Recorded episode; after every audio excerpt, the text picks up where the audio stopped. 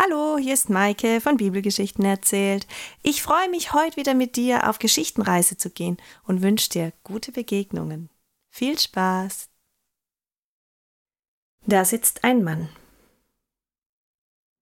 Er trägt langes Haar, eine Kopfbedeckung.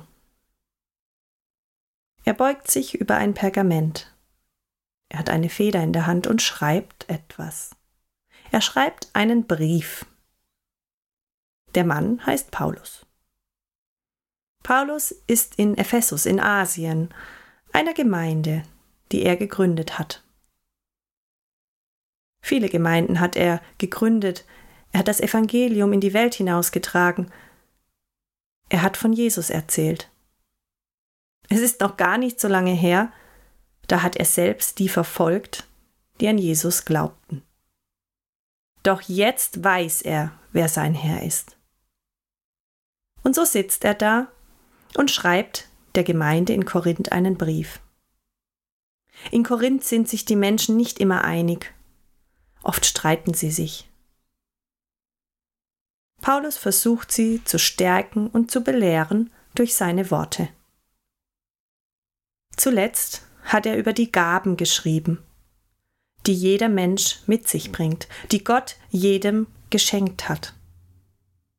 Nun schreibt er in seinem Brief folgendes. Schaut euren Körper an. Euer Körper besteht aus vielen Teilen. Augen, Ohren, Bauch, Fuß, Zehen, Arme, Beine, Hände, Finger. So ist es auch mit dem Leib Christi.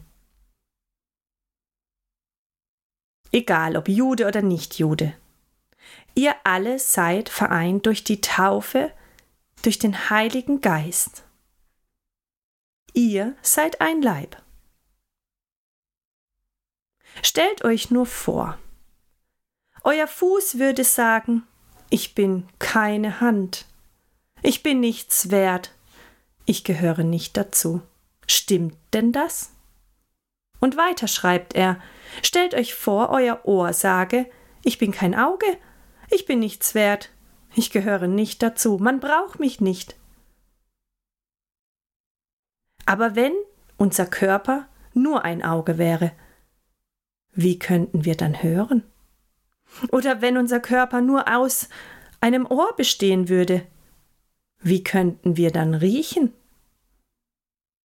Gott, der allmächtige Schöpfer, hat sich den Mensch so erdacht, jedes einzelne Glied jedes Teil des Körpers, dass es passt. Gott hat sich den Mensch erdacht, ein jedes Teil an seinem Platz. Und Gott war zufrieden damit und ist es auch. Wenn wir also nur ein Teil wären, wo wäre dann unser Körper? Viele Teile bilden unseren Körper. Und wenn das Auge sagen würde, Hand, ich brauch dich nicht. Und der Kopf zum Fuß spricht, dich brauche ich nicht. Was wäre dann? Auch was unscheinbar ist in unserem Körper.